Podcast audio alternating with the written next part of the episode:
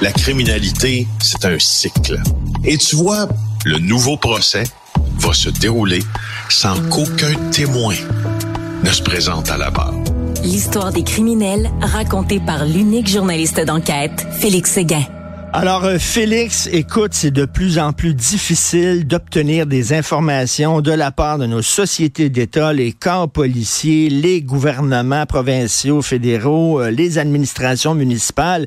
Et euh, je trouve l'initiative du journal est très intéressante parce qu'elle montre justement dans différents secteurs à quel point, si tu couvres la politique, si tu couvres l'actualité judiciaire, si tu couvres la santé, si tu couvres, bon, l'économie, c'est difficile de savoir ce qui se passe municipale, fédérale, provinciale, la loi sur l'accès à l'information doit être modernisée et présentement, les principaux décideurs et les ministères s'en servent pour mettre des bâtons dans les roues hmm. aux journalistes et la quête de ces journalistes dans les différents ministères pour obtenir de l'information publique. C'est l'épine dorsale de notre démocratie et on a de la difficulté à faire notre travail. Alors, permets-moi de prendre un moment de cette chronique pour vous dire si vous êtes à l'écoute, que si vous pensez que la loi d'accès à l'information, c'est une loi dont on ne sert pas beaucoup, qui n'a pas beaucoup d'utilité, je vous dirais une chose, vous pouvez l'utiliser vous aussi comme citoyen et vous allez pouvoir tenter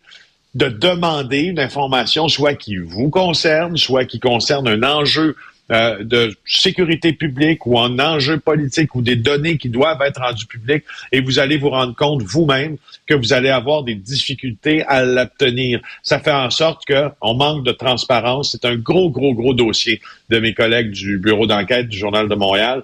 Euh, ça a été publié en fin de semaine. Puis là, ce matin, on apprend que au fond, ce qu'on promet, parce que chaque politicien, je, regardais Pierre Poilievre il y a trois jours, qui a hmm. promis, s'il est élu, une réforme de la loi sur l'accès à l'information fédérale. Écoute, ils ont tous ou à peu près promis la même chose, souvent euh, taraudé par la Fédération professionnelle des journalistes euh, du Québec. Dans le cas du fédéral, c'est autre chose, mais ça arrive jamais. C'est jamais arrivé. Et on promet de grandes choses, mais on le fait jamais. Nathalie Roy, la présidente de l'Assemblée nationale à Noël nous apprend aujourd'hui qu'elle refuse de divulguer ses factures de dépenses. Elle s'y était engagée, Richard. C'est ça qui est fâchant, tu sais. Mais le prétexte, c'est quoi son excuse en disant je refuse de. Je, me, je, suis désolé, mais elle doit rendre des comptes. C'est une élue. On l'a envoyée là, on l'a élue pour aller là, pour gérer la province en notre nom. Elle nous doit des comptes.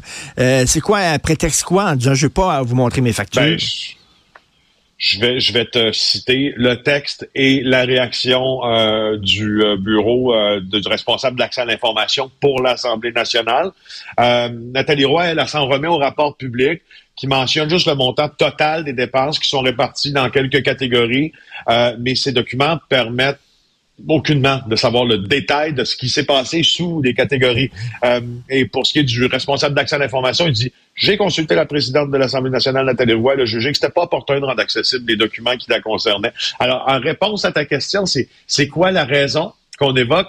La raison, c'est ben ça ne tente pas au fond. Tu sais, il y en a pas de vrai, il y a pas de tu sais, si à la limite, je serais pas plus, je serais pas plus enclin à penser que c'est la bonne réaction, mais si on détaillait cette raison-là, euh, avec des spécificités là, très uniques au dossier parce qu'on a rencontré telle personne, puis, cette personne-là est une tierce partie, parce que ça arrive toujours quand on fait ça à, à, faire avec la loi d'accès à l'information. Euh, on pourrait peut-être commencer à comprendre, mais il n'y en a pas de, il y en a, pas de justification comme ça. On dit que c'est un processus rigoureux, puis, euh, mais tu sais, je veux dire, elle avait promis Nathalie Roy qu'elle était pour le faire.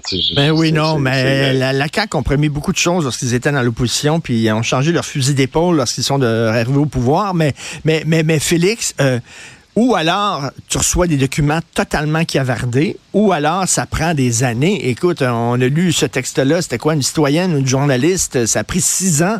Euh, son enfant, quand, quand, elle a fait une demande d'information, je pense qu'elle était enceinte, et quand elle a reçu les documents, son enfant avait six ans. oui, c'est Sarah Maud Lefebvre. Et puis, euh, vous pouvez aller lire là, dans, dans, le journal. écoute, elle, elle voulait savoir, elle s'adressait à la GRC, elle voulait savoir, au fond, combien il y avait eu d'intrusions au, euh, domicile de Justin euh, Trudeau là, euh, sur Sussex Drive. Alors, en janvier 2017, 16 janvier, si tu veux la date, Elle a fait sa demande pour obtenir ces détails-là. Alors, la, réponse arrive jamais, jamais, jamais, jamais, jamais. Elle a eu deux enfants. Même son aîné, Sarah Maud, a six ans maintenant. Et là, finalement, elle a eu sa réponse. Donc, six ans plus tard. Et sa réponse, c'est quoi? C'est suite aux efforts de modernisation, le nombre de vieux dossiers en souffrance diminue jour après jour, a indiqué la porte-parole de la GRC. À ce jour, il reste environ 50 demandes d'accès à l'information à traiter datant de 2017 est bientôt terminé. Alors, des fois, c'est de l'attente, tu sais, qui n'en vaut pas le coup. Euh, en, même temps, les journalistes sont pas câbles. On sait bien que, par exemple, le service de contre-espionnage peut pas tout dire et tout montrer. Ils doivent cacher certaines choses. Même chose aussi, euh, quand tu suis l'actualité judiciaire, comme toi, tu comprends fort bien qu'à un moment donné, euh, il y a des éléments qu'on peut pas dévoiler parce que ça pourrait faire torpiller une enquête. On, comprend ça ben comme ben journaliste. ça, c'est normal c'est normal, il y a des privilèges qui sont, euh, il y a des privilèges qu'on octroie à certains décideurs ou à certains acteurs clés de notre société. Souvent, ils font partie du système de justice ou de la police. Le fameux privilège de l'enquête en cours, le privilège de l'informateur. Il y a des, il y a, il y a des zones où tu ne peux pas aller parce ben que tu joues aussi avec des vies humaines. Tu joues aussi avec le système de justice, puis tu pourrais empêcher qu'une accusation par euh, par le fait de divulguer trop d'informations soit permise, puis que la justice suive son cours. On n'est pas cave, mais, euh, on n'est pas cave, mais on n'est pas simplet non plus. Euh, quand on demande une facture de restaurant, ben oui. exemple à l'Office de consultation publique de Montréal, ben on s'attend à l'obtenir. Puis pour revenir sur l'Office de... Regarde comment c'est mal foutu cette loi-là. Regarde, oublie jamais une chose à l'Office de consultation publique de Montréal. Pour, pour histoire récente, c'est ce qui a mené à la démission de Dominique Olivier à titre de présidente du comité exécutif. C'est ce qui a mené aussi au renvoi euh, d'Isabelle Beaulieu et de Guy Grenier, son second. On voulait les factures de Guy Grenier, les factures de restaurant du secrétaire général de l'OCPM. Il ne nous les a pas données. C'est lui qui est responsable de l'accès à l'information. Alors, si moi, je te... si moi, je demande à Richard Martineau, qui a le, qui a le pouvoir de vie ou de mort sur ma demande, « Hey, Richard, donne-moi ta dernière facture de restaurant. Tu vas dire, ben non. Mais moi, si, ben je, te, si je te dis, ben pourquoi tu n'en donnes pas? Ben c'est moi le responsable. tu sais, ça ne marche pas. Ça marche pas. Non, non, ça fonctionne pas. Euh, bref, euh, il va y avoir euh, plusieurs autres textes, j'imagine, là-dessus. Mais c'est une initiative très intéressante et importante. Une chicane judiciaire pour du poulet au beurre. C'est quoi ça? moi, ça, là, je te dis, nous autres, ici, on couvre le crime et la justice et on n'hésite jamais à parler de dossiers qui ont une pertinence énorme aux yeux du public. Juste pour te dire que euh, en Inde, là, ça fait la manchette de tous les journaux. C'est un texte qui est reproduit dans le Journal de Montréal, il vient de l'agence euh, France Presse. Ben, écoute, il y a euh, un peu, tu sais, je veux dire, le, le poulet au beurre euh, en Inde, c'est un des mets traditionnels. J'en ai mangé d'ailleurs dans mon restaurant favori vendredi.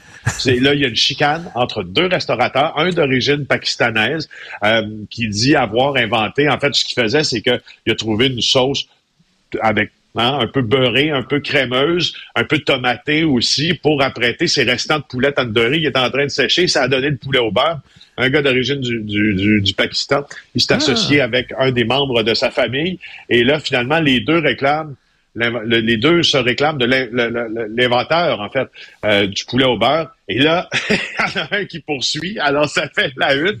Euh, en Inde, je trouve ça très, très drôle. Puis ça me rappelait aussi que, je sais pas, j'essaie de trouver ce matin si les journalistes avaient un bureau des brevets, mais tu sais que ici au Québec, pour ce qui est de la poutine. Ben, exactement. Il y, a, des chicanes hein? entre les ben, municipalités là, en disant la poutine, ça vient de chez nous, non, ça vient de chez nous, etc. Oui, c'est ça. Ben, tu sais, on, a, on a Drummondville, Warwick. Est-ce que c'était à Warwick? Est-ce que c'était à Drummondville? Ce qu'on sait que c'est en 1964, ça peut être un peu des deux.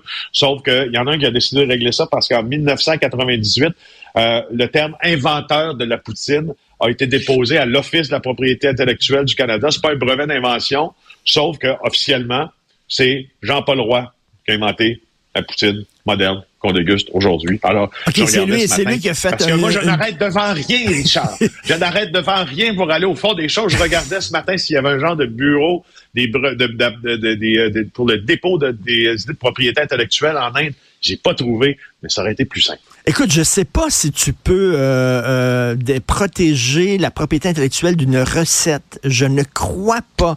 J'avais déjà parlé à Ricardo de ça et je pense que tu peux pas protéger euh, la propriété intellectuelle d'une recette. Non, par exemple. Peut-être son nom. Peut-être Si, tu sais, le dire, nom. Tu peux protéger le nom de la recette. mais Ah oui, ça se peut. c'est autre- Écoute, je suis allé à un moment donné, je me promenais à Rome, euh, dans les rues de Rome, et il y avait un petit, petit, petit resto. Il y avait une plaque en disant c'est ici qu'ils ont inventé, qu'ils ont créé le, le spaghetti carbonara. Alors, c'était dans ce petit resto-là. Écoute, Eh, euh, tu sais que là, tu sais qu'une Eh. chose, par exemple. Euh, eh, non, mais tu sais que, et d'ailleurs, pour ceux qui, qui ne sont pas éduqués en matière de cuisine italienne, faut bien dire une chose, il y a une mince possibilité que, en tout cas, un restaurant ait servi les premières carbonara à Rome, mais ça m'étonnerait beaucoup parce que c'est un plat ancestral. Et Ben pour oui. ceux qui ne le savent pas, quand vous mangez des carbonara, c'est typiquement romain. Si vous allez, exemple, dans le sud de l'Italie, euh, commandez pas des carbonara. D'abord, ils en servent presque pas parce que c'est un plat typiquement romain. Et d'ailleurs, pas de crème dans la sauce carbonara, hein, juste des blancs d'œufs, juste des jaunes d'œufs, de l'eau de cuisson et de la pancetta. Rien de plus, s'il vous plaît, du parmesan. Sinon, c'est un affront aux règles culinaires italiennes. alors bon, le poulet au beurre, grosse chicane en Inde. Merci Félix. Euh, Bonne journée, on se reparle demain. Salut. Bye. Bye.